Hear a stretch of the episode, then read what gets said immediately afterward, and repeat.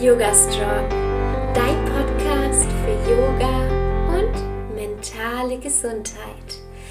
Hallo und herzlich willkommen. Ich bin Alexa Katharina und ich unterstütze Menschen dabei, Yoga in ihr Leben zu integrieren und nachhaltig an ihrer mentalen und körperlichen Gesundheit zu arbeiten. Heute dreht sich alles um ein ganz wichtiges Thema. Und zwar ist es Erschöpfung und wo sich Erschöpfung überall versteckt und wie sich Erschöpfung auf unser Leben auswirken kann. Ich freue mich riesig, dass ich eine ganz, ganz tolle Interviewpartnerin heute hier habe. Hallo, liebe Christine, so schön, dass du heute hier bist. Erzähl doch mal, wer bist du und was machst du eigentlich?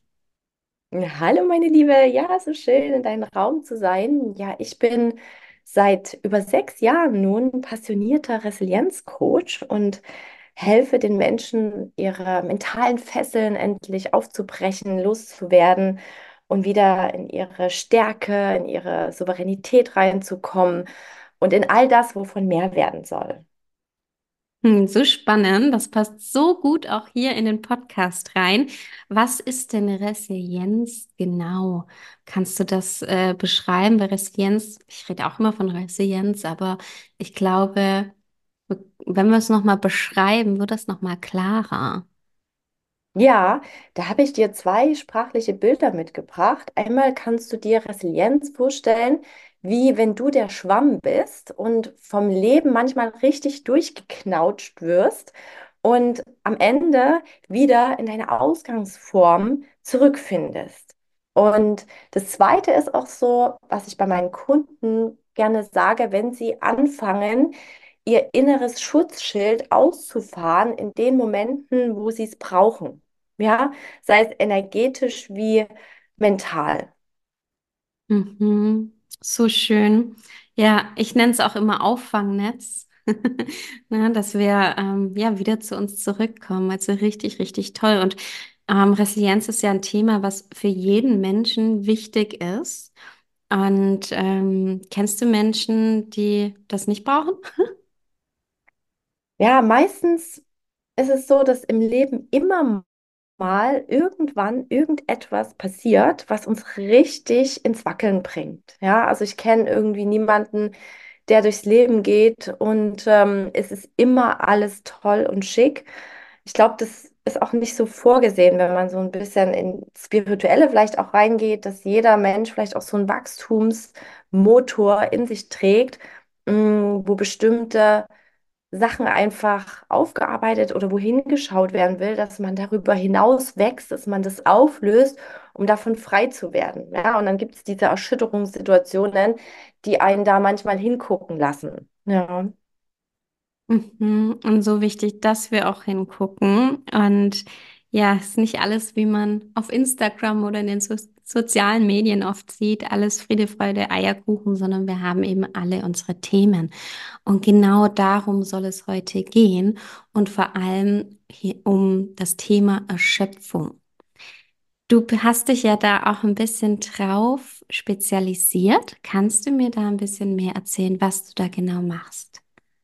Ja, Erschöpfung hat ja die verschiedensten Gesichter, wenn man genauer hinschaut. Ja, geht meistens so los, dass ähm, die Menschen zu mir kommen und sagen, boah, ich habe so eine innere Antriebslosigkeit. Also für mich früh schon einfach ins Bad zu gehen und mich ähm, früh fertig zu machen, ist wie, als würde ich den Mount Everest ähm, besteigen. Oder ähm, permanente Rückenschmerzen, Migräne, also diese ganzen Symptome rundherum, das ist das, was wir am zuerst wahrnehmen. Und wenn das dann extrem wird, ja, kombiniert mit Schlafstörungen, dann ist der Schmerz so groß, dass man dann überhaupt schaut, oh, was, was ist denn da eigentlich dahinter? Und das sind so ein bisschen die Kundenbilder, die bei mir, ähm, ja, die zu mir kommen und wo wir dann genauer in die Ursachen einsteigen. Was steckt eigentlich auf tieferer Ebene hinter der Erschöpfung? Weil um es mal kurz zu beschreiben, Erschöpfung entsteht ja, wenn übermäßig, ja, körperlich und mental eine Anstrengung ähm, besteht, die halt über einen ganz langen Zeitraum ist. Ja, nicht eine kurze Phase, sondern eine ganz lange Stressphase, wo körperliche und mentale Anstrengung extrem besteht. Dann kommt es irgendwann zur Erschöpfung. Und das Schlimme ist, dass kurz vorher nochmal so ein Aufbäumen stattfindet, wo man nochmal richtig einen Energieschub hat und versucht, alles irgendwie auf die Reihe zu bekommen. Und was ist, wenn das dann zu viel wird? Wo endet das dann? Das kann oftmals im Burnout liegen äh, oder resultieren. Das bedeutet wiederum ein Deep Rest. Ne? Ich brauche dann wirklich von dem, was in der Vergangenheit geschehen ist, eine ganz lange, tiefe Auszeit, um mich davon zu erholen. Und das ist das, was ich versuche zu verhindern, in diesen Burnout reinzurutschen, beziehungsweise ähm, da auch präventiv zu wirken. Aber meistens ist es bei den Personenbildern gar nicht so einfach, weil da sehr tiefe innere Muster wirken, wie zum Beispiel, ich muss stark sein, ich darf keine Hilfe annehmen. Oder auch wenn Leistungssportler, ja, wenn man irgendwann mal Leistungssport gemacht hat und gewohnt ist, sehr lange viel Leistung abrufen zu können, dann kann das dazu führen, dass man nicht mehr wahrnimmt, oh, wann brauchst du denn jetzt mal wirklich einen Cut, eine Pause? Wo kann ich endlich mal abgeben? Und ein weiteres Symptom, was da bei allen Bildern mit auftritt, ist die Wutenergie, die dann, und das ist eigentlich die letzte Hilfe, die dann wirklich da ist, wenn dann mit Verlaub so Sätze kommen von meinen Kunden wie, ich könnte im Strahl kotzen, die sollen mich alle in Ruhe lassen, dann denke ich als Coach, yes, yes, jetzt haben wir es. Jetzt haben wir die Wutenergie, die es braucht als Schubkraft, als letzte Schubkraft, um da rauszukommen und da endlich Grenzen zu setzen, eine Abgrenzung zu schaffen, um zu delegieren, um Termine abzusagen, um äh, anderen die Aufgaben zu übertragen, um sich endlich die Hilfe ins Leben zu holen. Genau, so würde ich das jetzt mal kurz abreißen. Mhm, danke dir. Ich glaube auch viele sagen, ja toll, du sagst das jetzt so einfach, aber auf mein Leben ist es nicht anwendbar, weil ich bin vielleicht Mami und ich habe Kinder und ich habe nebenbei einen Job oder ich habe sonst wie Verantwortung und ähm, ich kann nicht einfach alles abgeben. Hast Ja, du die Fälle auch? ja, und zwar steckt da ein Thema dahinter. Ich bin es mir nicht wert, mir Zeit für mich zu nehmen. Das ist so dieser Kernsatz, der da mit drin auf tieferer Ebene wirkt. Und das ja, Kuriose ist aber, dass die mentalen Probleme, insbesondere die Erschöpfung, Müdigkeit etc., genau dadurch entstanden sind, weil wir uns eben nie die Zeit für uns genommen haben, um zu sagen, ich lasse mir jetzt mal helfen, um da mal genauer hinzuschauen, was sind denn Zeitfresser oder wo kann ich mir denn Zeit kreieren? Ja, erstmal bedeutet es, man muss Zeit investieren, um hinzuschauen, um dann aber hinten raus wieder mehr Zeit zurückzubekommen für sich, weil man dann genau weiß, ah, das sind diese Knackpunkte, die mich überhaupt erst in diese Situation hingebracht haben. Hm, das erinnert mich auch an diese Flugzeugtheorie, dass man sich erst die Maske selbst aufsetzt, bevor man den Kindern die Maske aufsetzt, wenn man sonst den Kindern nicht mehr helfen kann. Also Mega schönes Bild, ja, ja, mega gut. Mhm. seinen eigenen, äh, seine eigene Tasse sozusagen auffüllen, bevor man für andere auch da sein kann. Ja. Mm, Christine, du hast gerade auch davon gesprochen, was wirklich hinter den, der Erschöpfung steckt und hast du schon mal angerissen. Und ähm, du hast ja so fünf ja, Typen auch, wo sich das ganz gut versteckt dahinter. Magst du die mal erklären und darüber sprechen? Ja, das ist zum einen ähm, als Typ der Perfektionist, ja, der das Gefühl hat, ich muss alles kontrollieren und planen und überhaupt, ne, damit es läuft, um dahinter, sich endlich sicher zu fühlen. Da steckt dieses Sicherheitsthema dahinter, dass ich brauche dieses Kontrollieren, dieses Perfekte, um mich sicher zu fühlen. Der zweite Typ, das ist so ein bisschen so ein zweischneidiges Pferd, das ist der Workaholic, der seine Arbeit so sehr liebt, dass es sich wie Spielen anfühlt und er wie nie eine Pause findet. Ja, und Manchmal kann dahinter aber auch stecken, ich mache meine Arbeit in diesem Übermaß, um mir selber die Anerkennung zu geben oder die Anerkennung im Außen zu holen, ja, um mich selber gut zu fühlen. Und das kann aber auch, wenn man hier die Pause nicht findet, um zu sagen, hey, den Job, den liebe ich so sehr, aber es ist verdammt nochmal auch meine Aufgabe, mich um mich zu kümmern und mir wirklich auch ähm, diesen Reset, diese Ruhe, diesen Deep Rest zu gönnen. Das ist genauso meine Aufgabe wie Workaholic sein, weil ich die Aufgabe so liebe. Ne? Das sind diese zwei, zwei Seiten, weil mh, ein Workaholic braucht eigentlich keinen Urlaub mehr von seinem Leben, weil er das, das liebt, was er tut. Das ist der zweite Typ. Dann auch dieses, das ist der dritte, das permanente Overdelivern. Ja, ich muss immer mehr geben. Ähm, es reicht nicht, dass ich einfach nur da bin, weil dahinter steckt wieder dieses Gefühl, ich bin nicht gut genug. Und das ist ein, ein Satz, der so tiefschichtig ist, der kann halt einfach aus der Kindheit übernommen sein, den man halt ja durch Un Unterbewusstseinsprozesse auflösen kann. Der kann aber auch ähm, durch sehr emotional aufgeladene, unverarbeitete Situationen entstanden sein, wo es ein bisschen mehr dazu braucht. Also dieser Satz ist gar nicht so leicht ähm, aufzulösen, weil der sehr tief im Unbewussten wirkt und von dort aus die ganzen Strippen zieht. Und dann ähm, den vierten Typ anzuschneiden, das ist dieser Everybody's Darling, der es allen recht machen will. Ja, und dadurch seine ganzen Bedürfnisse immer ganz zuletzt anstellt und dadurch auch verpasst, sich mal auszuruhen, sich Hilfe zu holen, sich seine kleinen Alltagsinseln zu schaffen, weil er immer in diesem, ich muss den anderen erstmal alles recht machen, um ja gemocht zu werden. Und ein Nein ist auch schwer zu äußern bei diesem Typ. Und äh, das kann auch in die Erschöpfung ja hineinführen, wenn man seine Bedürfnisse so gar nicht ähm, mehr wahrnehmen kann. Und da habe ich auch gleich mal zwei Sätze mitgebracht, die einfach in die Welt raus müssen, weil die sind so einfach anwendbar, dass man sich immer mal über den Tag verteilt, ja, die zwei Fragen stellt. Wie geht es mir gerade? Ne? Ist es so gut, mittel oder schlecht?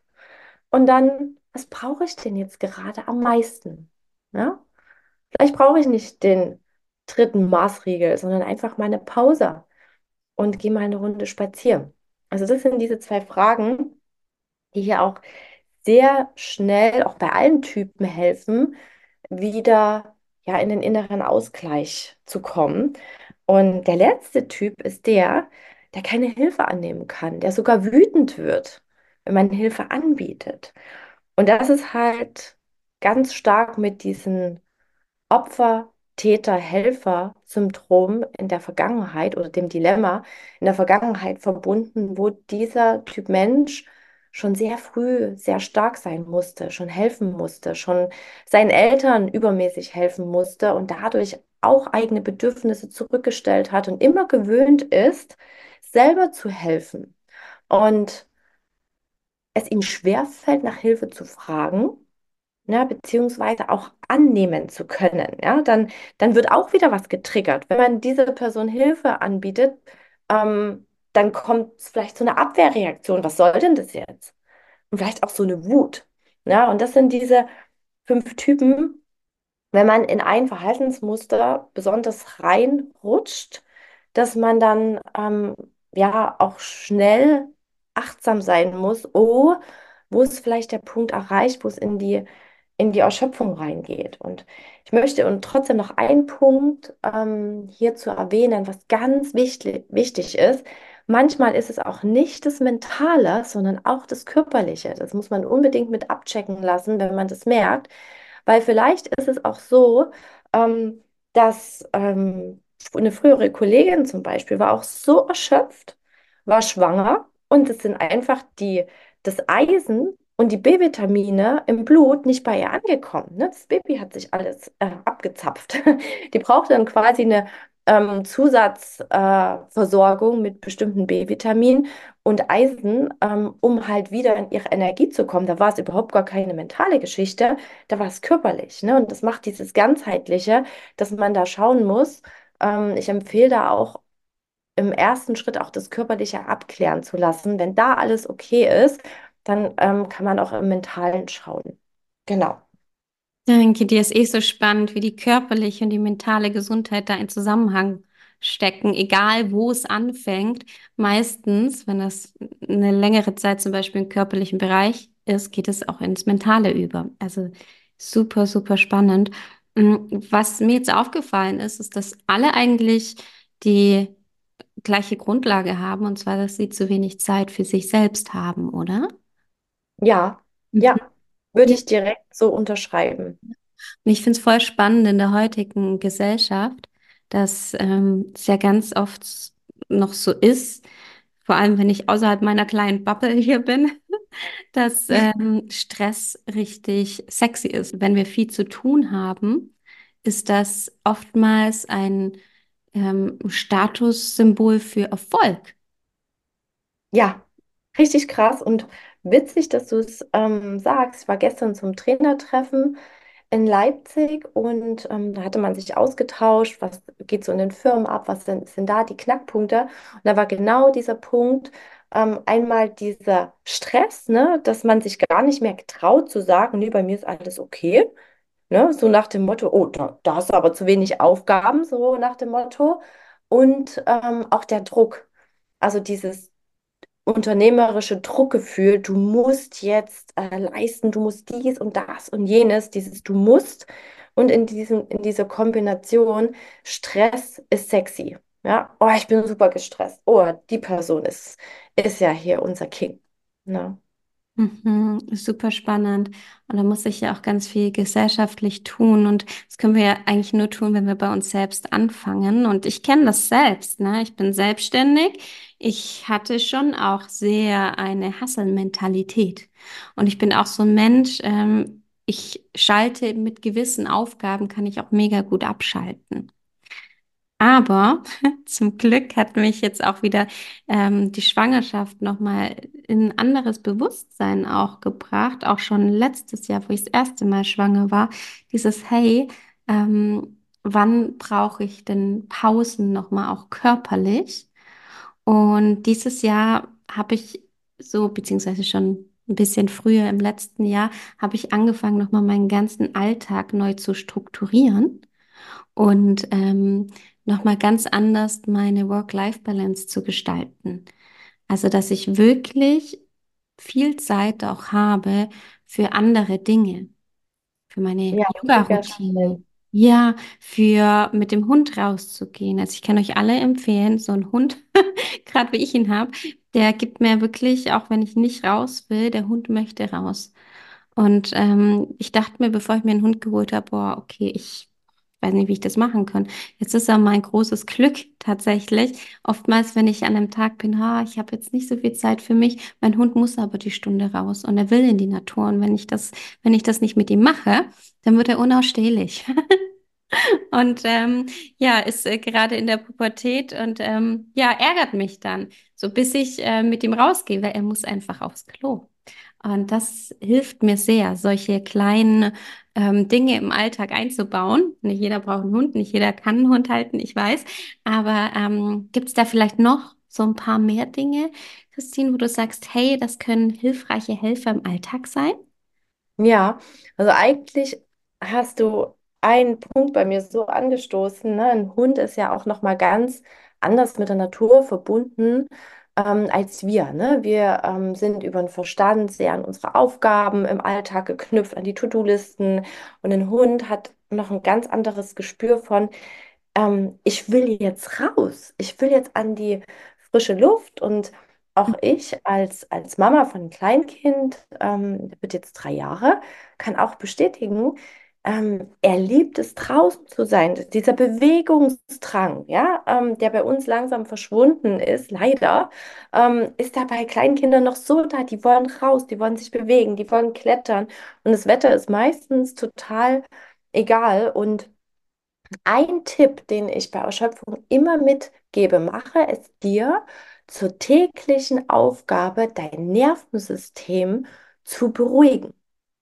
Und dann geh mal in dich, was da so kommt. Ne? Das kann halt sein, ähm, in Mittagsschlaf wieder einzubauen oder ähm, raus in die Natur zu gehen. Und ich möchte es auch gar nicht so sehr vorgeben, sondern was kommt da intuitiv? Was brauchst du? Diese beiden Fragen. Ne? Was brauche ich jetzt am meisten? Und dann natürlich auch, ähm, du arbeitest ja mit Ölen, ne? Ähm, in, direkt mit dem limbischen System arbeiten. Welche Öle wirken denn ausgleichend auf mich? Was möchte ich denn jetzt riechen? Ja, wie ich liebe ja, ähm, äh, wenn ich im Yoga angeleitet werde und dann am Ende die Yogaleiterin rumgeht ähm, mit dem Öl. Ja, das gibt so ein Mhm. Zitrusöl, was dann so auf die Stirn beim Shavasana auf einen drauf ähm, geträufelt wird. Das ist für mich wirklich ähm, so eine Stunde die Erdung schlechthin. Und das ist aber bei jedem ähm, anders. So schön und so spannend auch gerade mit dem limbischen System. Wenn man ja an was riecht, wie einem ätherischen Öl, dann wird direkt oder geht es direkt ins limbische System und das ist ein Bereich in unserem Gehirn, wo unsere Emotionen ähm, verarbeitet werden, wo unsere Erinnerungen sind. Und deswegen können wir tatsächlich mit ätherischen Ölen auch ähm, unser Nervensystem regulieren. Also danke dir fürs Ansprechen. Super, super spannend. Liebe Christine, hast du denn noch so drei SOS-Tipps, wenn ich jetzt drin bin und merke, okay, ich bin, habe einen totalen Overload. Mein Tag ist einfach krass. Ich weiß gerade nicht, wie ich da einen Ausstieg finden soll, weil es hört sich alles so gut an, aber ich habe halt keine Zeit. Ich weiß nicht, was ich machen soll. Ähm, hast du so drei SOS-Tipps, was solche Menschen am besten noch heute machen oder anstoßen? Ja, also da habe ich dir mitgebracht einmal das Thema Minimalismus im Alltag. Ja, das heißt jetzt keinen asketischen Lebensstil anfangen, sondern einfach zu schauen, wenn ich heute auf meinen Terminkalender schaue, welcher Termin lässt sich absagen, welcher Termin lässt sich verschieben, welcher Termin lässt sich delegieren. Geh mal radikal durch, wo du ausmisten kannst in deinen Terminkalender, um dir Zeit zu kreieren, so eine kleine Insel. Das zweite ist, wenn du schon in so einer äh, in so einem Modus bist, dass es dir schwerfällt aufzustehen, so eine Antriebslosigkeit, dann, dann schau mal, welches Feierabendritual, ja, könntest du ab heute etablieren, was dich automatisch in den positiven Grund oder in eine positive Grundstimmung bringt, wie zum Beispiel Kochen mit Freunden oder abends ein schönes Bad. Also da schau mal, was du da für dich etablieren möchtest. Bei mir ist es zum Beispiel Yoga. Ich muss gucken, dass ich wenigstens einmal in der Woche ähm, ja, mir meine Yoga-Session äh, gönne, wo mich die Leute anleiten, um halt auch aus dem Gedanken wieder rauszukommen, um meine Gedanken runterzufahren. Und das Dritte ist, wenn es dir nicht gut geht, mach das nicht alleine mit dir aus. Geh auf jeden Fall den Schritt, dass du eine Freundin, einen Freund anrufst, mit dem drüber sprichst, um halt auch mal in einen Perspektivwechsel reinzukommen. Und vielleicht würdest du dir selber sagen, nee, brauche ich nicht. Ne? Ich habe keine Zeit, ich schaffe das schon. Aber der Freund würde dir vielleicht spiegeln, boah, lass dir doch mal helfen oder schau doch mal. Ne? Also geh in den Austausch mit engen Freunden, wenn du in so einer Phase steckst. Ja? Oder miste aus oder ein richtig gutes Feierabendritual, was dich in Entspannung bringt, was dein Nervensystem beruhigt. So, so gut, diese Tipps. Danke dir dafür. Ähm, mir ist gerade noch was eingefallen. Ich bin gespannt, was du dazu noch sagst. Ähm, bei einem Burnout zum Beispiel gibt es ja verschiedene Stufen. Und meistens, und du hast ja auch gesagt, davor bekommt man nochmal so einen Energiekick. und alles ist gut und man möchte ganz viel schaffen. Und dann steht man plötzlich so, ja, ich stelle es mir so wie so eine Klippe, steht da und fällt. Ja, und es kann so von, es kann so, so schnell gehen. Ja, und ich glaube, deswegen ist es auch so, so wichtig, genau solche Auffangnetze für sich zu kreieren, damit man, wenn man mal merkt, hey, okay, irgendwie hat es nicht so funktioniert, dass man dann einfach auf seine Ressourcen zurückgreifen kann. Ja, ja, definitiv, definitiv. Und gerade wenn man an so einem Punkt ist, zu sagen, Scheiße, jetzt hat es mich erwischt, ja, sich auf jeden Fall bewusst zu machen, ey, damit stehst du niemals alleine da. Es gibt so viele, die kämpfen genau jetzt in diesem Moment genau mit den Themen und sich halt wirklich zu erlauben, Hilfe zu holen. Und das kann der allererste Schritt sein, sich einer engen Freundin, einen engen Freund anzuvertrauen und dann wie so einen kleinen Masterplan zu schmieden, um zu gucken, wie komme ich denn jetzt hier am schnellsten raus? Ne? Hole ich mir einen Coach, gehe ich in ähm, psychologische Behandlung? Was brauche ich denn? Ja. So gut, ja. Ich wollte noch auf ein letztes Thema ähm, eingehen und bin auch ganz gespannt, was du dazu sagst. Ich ähm, hatte auch vor kurzem mit einer Person zu tun, äh, mit mentalen Schwierigkeiten und mit einem Burnout und oder kurz vor Burnout. Und diese Person meinte zu mir, Alexa, ich schäme mich so sehr. Ich schäme mich einfach so sehr, weil ich versagt habe. Was würdest du so einer Person sagen? Ich würde ihr sagen, dass sie genauso richtig ist, wie sie ist. Ja, dass sie das erstmal anerkennen darf, dass sie auch in dieser Situation genauso richtig ist, wie sie ist und dass man einfach nur hinschauen muss, also einfach nur, ähm, was hat denn dazu geführt auf tieferer Ebene, ja, dass sie sich so fühlt, dass sie sich so schämt, dass sie so dieses ähm, Versagensthema in sich trägt. Was hat dazu geführt, dass das, dieser Gedanke überhaupt in ihr gewachsen ist und dann halt da ansetzen, immer schauen, was ist die wahre Ursache und da ansetzen, weil die meiste Ur oder die Ursache ist oftmals ja Versagensangst oder ich bin nicht gut genug, die dann in so ein Thema wie Overdelivern, anderen recht machen, hineinführen. Und man stellt alles in sich selbst immer ganz nach hinten an und kommt dann an diesen Punkt. Also das ist das, der allererste Satz. Nein, nein, du bist genauso richtig, wie du bist. Das Einzige, was wir gucken müssen, ist zu schauen, was ist die Ursache, was dich jetzt in dieses Gefühl gebracht hat. Weil dieses Gefühl, das hat ja eine Botschaft. Ne? Das, das will dir ja was sagen und das will dir da raushelfen. Und das darf deshalb auch da sein. Ja, es darf da sein und mentale Gesundheit, wir sehen sie oftmals erstmal nicht. Und ähm, es ist auch völlig okay, wenn es uns mal nicht so gut geht. Ja, es geht uns allen mal nicht so gut. Das ist völlig normal. Und ich weiß, dass wir oft mal denken, ja, okay, die hat ein perfektes Leben oder der ist so erfolgreich.